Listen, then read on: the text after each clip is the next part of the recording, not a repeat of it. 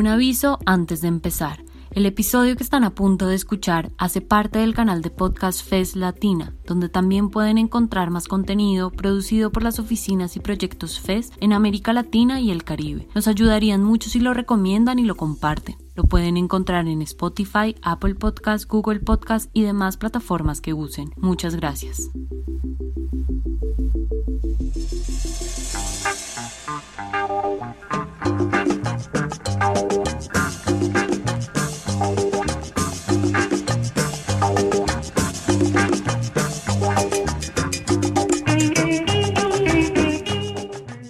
El mundo cambia, pero el periodismo se sigue pareciendo demasiado a sí mismo. Rígido, convencido de sus cinco Ws y de sus pirámides invertidas y aterrorizado de pensarse fuera de sí mismo, fuera del periodismo. Insiste en sus entrecomillados, sus datos, sus hechos incontrovertibles, sus fuentes y mientras los lectores cada día más cambiamos y buscamos nuevas formas de contarnos, de leernos el mundo.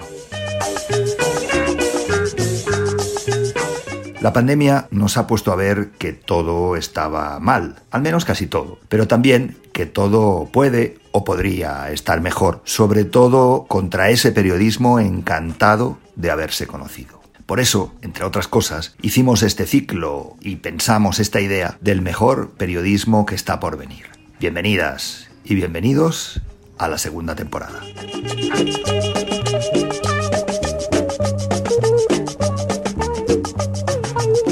Yo soy Per Ortín y soy el director de Altair Magazine, la revista de cultura viajera y crónica periodística. También soy creador y de momento único miembro del periodismo Dada, creador, hacedor, diría casi Borges, de crónicas collage. Soy amante del periodismo en todas sus formas y buscador incansable de la belleza, pensador de muchas de las formas en que este oficio, este maravilloso oficio del periodismo, puede y podría transformarse. Para el primer episodio de este segundo ciclo conversé con Martín Caparrós sobre el papel del periodismo, de él como periodista y de esas nuevas formas de narrarnos el mundo con los cambios que vivimos en eso que de otro modo o de ningún modo podríamos llamar hoy industria? Martín Caparrós es un escritor y periodista argentino, muy reconocido por sus grandes libros de no ficción, entre los que cabe destacar, como no, el maravilloso El hambre, y también autor de más de una decena de grandes novelas. Un ganador de numerosos premios de literatura y de periodismo, es uno de los grandes exponentes del trabajo literario y periodístico en nuestra lengua hoy.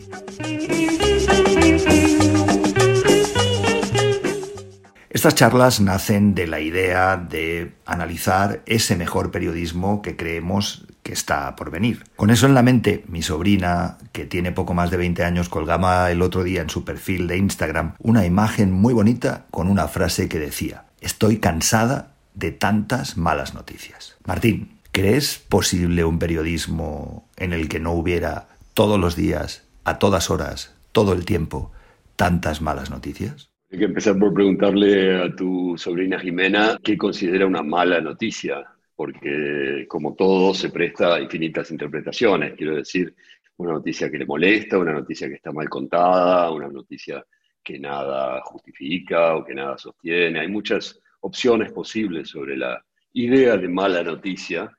Diría que me parece interesante lo de que el mejor periodismo está por venir en una época en que, como quizás insisto demasiado a menudo, solemos pensar que lo que está por venir es todo lo peor. Yo estoy convencido que a lo largo de la historia hay épocas que desean su futuro, su porvenir, porque tienen una serie de ideas sobre cómo querrían que ese futuro fuese, y épocas que no lo desean, simplemente no consiguen imaginarse un futuro que les interese. Ejemplos obvios de épocas que desean su futuro sería Francia en el siglo de las luces, pensando que hay que encontrar una manera de que los hombres sean libres e. Esas épocas son las que dicen, bueno, quiero un futuro, quiero que llegue el futuro, quiero hacer todo lo posible para acelerar la llegada del futuro.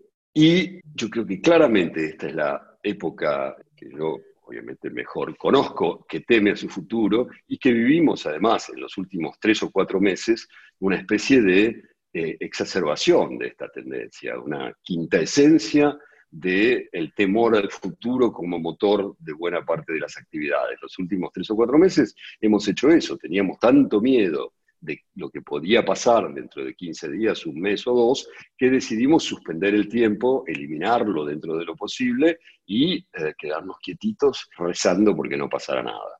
Época, insisto, por antonomasia que teme a su futuro, la nuestra en general, la pandemia en particular. Entonces, poder hablar dentro de ese contexto de que lo mejor está por venir es casi una herejía, una herejía que abrazo con todo el fervor y el, eh, ¿cómo decirlo?, y las llamas de la hoguera. En estas conversaciones han surgido durante semanas pasadas ideas eh, sugerentes alrededor de la idea del poder y el periodismo, y más específicamente del cambio que ha tenido el poder en relación con el periodismo, entendiendo siempre el poder como esa forma de marcar lo que es real. Pero en las últimas décadas eso ha cambiado de manera muy acelerada y hoy podemos decir que casi totalmente los poderosos económicos, sociales, políticos, intelectuales encuentran otros lugares más importantes para construir esferas de poder que no los medios de comunicación o el periodismo. ¿Cómo crees que se ha dado ese cambio en la estructura del poder y cómo crees, Martín, que esa pérdida de poder está afectando a este trabajo que hacemos? Hay todo un proceso ¿no? en el cual efectivamente durante todo el siglo XX había un modelo de medios muy definido, ¿no? que era en general el o los dos, o como mucho tres, grandes periódicos que en cada país hegemonizaban la circulación de la información, hegemonizaban la idea de verdad, eran los dueños de la verdad. Si lo decía el New York Times, o si lo decía Le Monde, o si lo decía el país, era la verdad. Eso duró durante buena parte del siglo XX y esos medios, por supuesto, estaban muy mezclados con otras formas de poder. El problema es que estos medios, que todavía tienen un poder relativamente importante, pese a lo que usted decía, Ortín, han conseguido convencernos de que su crisis, la crisis de ese modelo mediático, es la crisis del periodismo. Entonces ahora todos estamos dispuestos a repetir rápidamente que el periodismo está en crisis, que es un muy mal momento para el periodismo. No, lo que está en crisis son esos grandes medios que eh, plantaban, digamos, el esquema de qué era cierto, qué no era cierto, de qué había que hablar, de qué no había que hablar, qué importa y qué no importa, qué es noticia y qué no es noticia, en fin, todo eso que ya sabemos. Y estamos en un momento afortunado en el cual todo eso está en proceso de redefinición. Yo creo que casi siempre todo está en proceso de redefinición, pero hay momentos en que ese proceso se intensifica o se visibiliza, se hace mucho más visible. ¿no? Y este es uno de ellos. No sabemos dónde está el rol de los medios, dónde está el poder o no poder de los periodistas. Estamos este, buscando, mirando para los costados, tratando de encontrar. Eso es lo que me parece fascinante del momento. ¿no?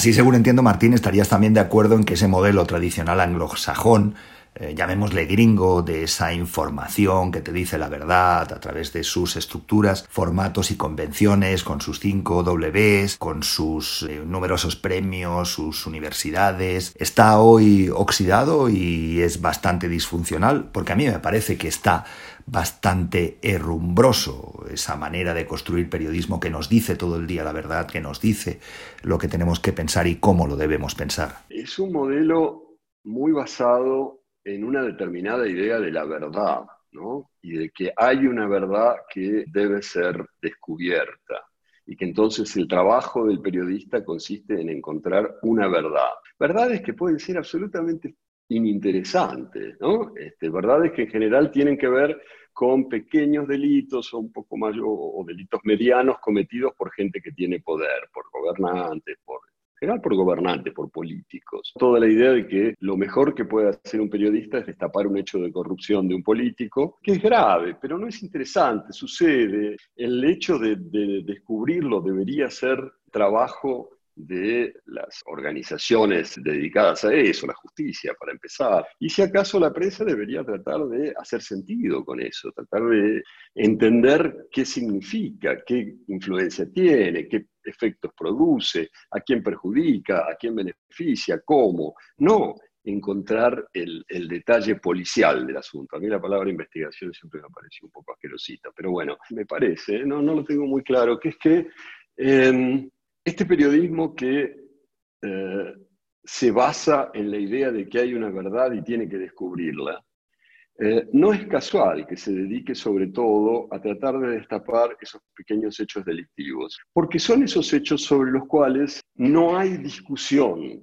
digamos, se sabe qué es lo, lo, que está bien y lo que está mal, qué es lo que habría que hacer y lo que no habría que hacer. Son casos muy particulares. En general en la vida las cosas no son así, no son blancas o negras. Pero si un tipo, si un ministro de Bienestar Social roba un millón de dólares, es negro, está claro, no tendría que hacerlo. Entonces es muy fácil encontrar la verdad en ese, en ese tipo de pequeños relatos, digamos. El deporte más importante que debe practicar un ser humano para mejorar constantemente su salud es sin duda la duda. Pero no suele ser habitual esa duda en los medios de comunicación y en el periodismo convencional. No suelen gustar mucho de cuestionarse. En ese sentido, Martín, ese periodismo del que hablas es profundamente aburrido desde mi punto de vista.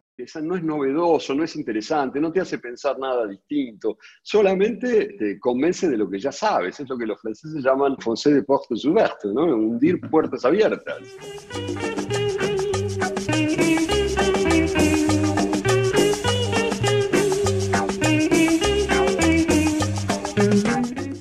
Martín, ¿qué cambios has visto esperas mejor incluso te gustaría ver en ese mejor periodismo que está en el porvenir? A ver, algunos rasgos. El más obvio, llevo, no sé, tanto tiempo repitiendo, lo que me, da un poco de vergüenza, pero, pero lo voy a seguir repitiendo, es buscar las formas nuevas, distintas, mejores que nos ofrecen las técnicas nuevas, distintas, mejores o peores que ahora tenemos. Ese es el periodismo en el que yo confío que va a ser mejor y confío porque veo que hay gente que lo intenta. Algo que era casi anatema en general en el periodismo, que es trabajar de a varios. A mí siempre me enseñaron que el periodismo era un, lobo solitario, un tipo que se buscaba la vida solo, que trataba de engañar un poco a los otros, que tomaba la ginebra en el fondo del bar para que nadie supiera este, con qué mano agarraba el vaso. Y ahora está pasando muy fuertemente lo contrario, ¿no? Hay, hay cada vez más gente que está convencida, que entiende que para trabajar bien hay que trabajar entre varios, que cada uno aporte una mirada distinta, una técnica distinta, una habilidad diferente y que entre todos se arme algo que no podría haber armado una persona sola. Eso, por ejemplo, me parece muy interesante. Martín, podemos decir que ese periodismo colectivo y colaborativo de alguna manera se ha hecho posible en parte gracias a las nuevas plataformas web, a Internet y a todos sus usos novedosos, ¿no? Pero también a una nueva manera, una distinta relación en la que los periodistas tejen complicidades no necesariamente asociadas a los medios convencionales. Es esto de que cada vez más los periodistas no necesitan a los medios. Hablábamos de los medios tradicionales y de su hegemonía en vías de resquebrajamiento, por decirlo amablemente. Pero hay un dato ahí muy fuerte, que es que hace, hasta hace 20 años, 25 años, yo llevo cuarenta y tantos en esto, hasta hace más de la mitad de mi tiempo de trabajo, si yo quería publicar algo, aunque más no fuera una columna escrita en mi casa, quiero decir, sin necesidad de irme a, Níger a buscar este, material, una, columna escrita en mi casa con las cosas que puedo averiguar, saber, pensar. Necesitaba un medio para eso. Básicamente estoy hablando de una hoja de papel donde eso se imprimía y de un circuito donde eso se vendía o distribuía. Ya no. yo necesito un medio ahora para, publicar esa misma columna o para irme a Níger y, y hacer una, una larga historia sobre el hambre en un pueblito africano. No lo necesito. Es un dato central. Hasta hace muy poco éramos rehenes de los medios. Necesitábamos a los medios. Los medios, por supuesto, nos necesitaban a nosotros, pero nosotros necesitábamos a los medios más que viceversa, digamos. Eh, ya no.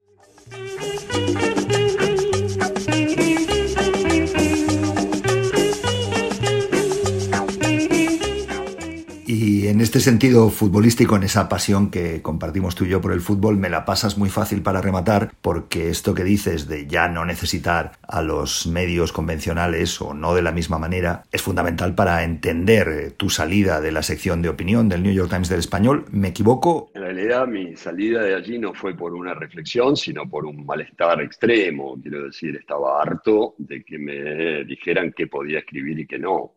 Yo pensaba que la opinión es algo que uno tiene, no que a uno le dicen cuál debe ser y cómo debe estar escrita y, todo ese tipo de cosas. Lo estuve peleando durante años porque, bueno, me parecía que valía la pena pelearlo. A la decimoctava vez que alguien me dijo o se publica como yo digo o no se publica, digo que un editor me dijo o se publica como yo digo o no se publica, yo dije, bueno, entonces no se publica, basta, me voy a otro lado donde no haya nadie que pretenda decirme cómo tengo que escribir, qué tengo que escribir, dónde tengo que poner los párrafos, o si estas 400 palabras salen porque se me canta. Cosas, todas ellas que me fueron dichas en, el New York Times y que me hartaron en un momento dado. Entonces, la salida del New York Times tiene que ver con eso, con un ejercicio del de, autoritarismo lo que podríamos llamar el autoritarismo de editor. Pero Martín, ese sentido editorial, ese autoritarismo que tú defines en el editor, siempre ha existido en los medios y parece que siempre seguirá existiendo, al menos en los medios convencionales.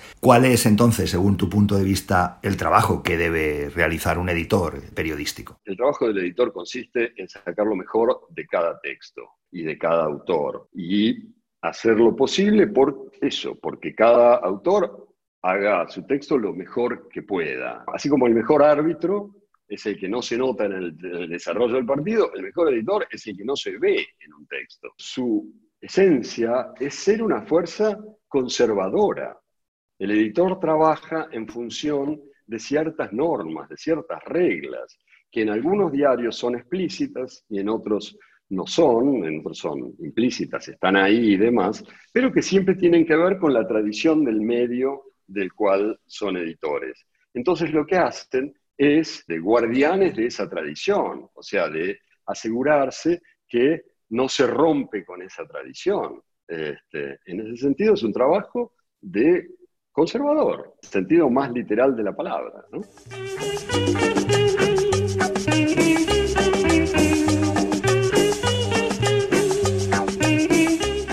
Bueno, pues Dejemos un poco ya esta idea de, la tradición y los editores. Sé, Martín, que te interesa mucho la noción del el activismo en el periodismo, que es un tema que te llama. ¿Cuál es tu posición frente a eso que llaman periodismo activista? Yo creo que no hay periodismo que no lo sea. Ese es el, el problema. Todos somos activistas. Lo que pasa es que algunos son activistas de cosas que están tan aceptadas que ya no parece que uno haga activismo cuando recurre a eso, cuando, cuando se pone al servicio de esas cosas. Pero activistas somos todos, todos tenemos nuestras ideas y hacemos y trabajamos en función de esas ideas. Este, entonces, me parece que hablar de periodismo activista es una falacia. Se puede hablar, por supuesto, de periodismo mentiroso, quiero decir que es otra cosa. Falsear los hechos para beneficiar a un cierto sector político, empresarial, social. Bueno, eso es una cagada, pero, pero, no, pero muchas veces cuando se dice periodismo activista se está hablando de eso, de periodismo mentiroso, y realmente son cosas muy distintas. Pues para cerrar esa idea de activismo, hay otros activismos que no solo son sociales, económicos o políticos. Sabes que a mí me interesa personalmente la búsqueda de la belleza en el periodismo y tú siempre has hablado de esa necesidad fundamental en tu trabajo, en la escritura en sí, en la literatura periodística o no, de elegir bien las palabras, de esa búsqueda constante de la palabra correcta, de ese mot juste que dicen en francés y al que tú dedicas tantísimo tiempo. Explícame un poco ese proceso. Yo creo que se trata solo de desechar cada vez unas 80 o 90 mil palabras y, quedarse con una. Y esa es una operación que uno repite miles de veces en un texto y si más o menos le fue bien, ese texto va a ser mucho más bello, digamos, que otros en los que esa operación no te ha ido bien. Se trata de encontrar la forma, es decir, la forma de contar. Y yo creo que la forma de contar se va encontrando con el trabajo. Uno pensaría que con el tiempo, por ejemplo, corrijo menos, porque bueno, ya tengo muchos años en esto y demás. No, al revés. Con el tiempo corrijo cada vez más. Cada vez me da más placer pasarme 15 minutos más viendo a ver si en el tercer párrafo puedo encontrar una palabra que me incomoda, que no debería ser esa, pero al final aparece. Bueno, esto es lo que me parece que, que hace la belleza de un texto. Lamento decirlo, sería genial poder decir, no, caen las musas, tocan el violín, me bailan un pericón. No, laburar. En mi barrio lo llaman laburar, trabajar. Mil gracias Martín, como siempre, por tu sabiduría, por tus reflexiones y ojalá que, como hemos hablado hoy aquí, ese mejor periodismo que está por venir se interese un poquito más por entender, un poquito menos por ese falso investigar, un poquito menos también por esa búsqueda de una supuesta verdad escrita en singular y con mayúsculas, y que se interese un poquito más en el desarrollo de las dudas, de las preguntas, de las incertidumbres, y si me preguntan a mí, por buscar un poquito más esa maravillosa belleza también en esto del periodismo. Nos vemos el próximo sábado aquí en un nuevo episodio de este podcast. Hablaremos entonces con Leila Guerrero. Ha sido un placer. Muchas gracias.